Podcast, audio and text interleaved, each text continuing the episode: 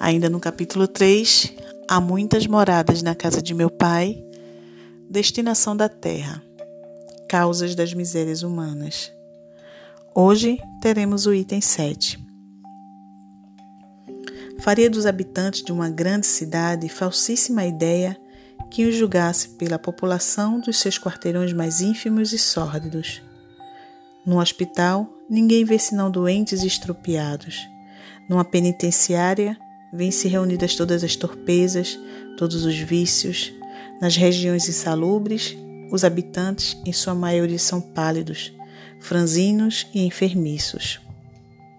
Pois bem, figura-se a terra como um subúrbio, um hospital, uma penitenciária, um sítio malsão.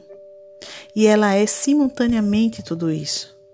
E compreender-se-á porque as aflições sobrelevam os gozos porquanto não se manda para o hospital os que se acham com saúde, nem para as casas de correção os que nenhum mal praticaram. Nem os hospitais e as casas de correção se podem ter por lugar de deleite.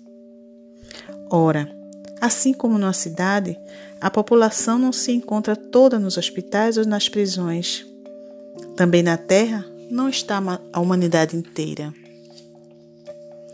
E do mesmo modo que do hospital saem os que se curaram, e da prisão os que cumpriram suas penas, o homem deixa a terra quando está curado das suas enfermidades morais.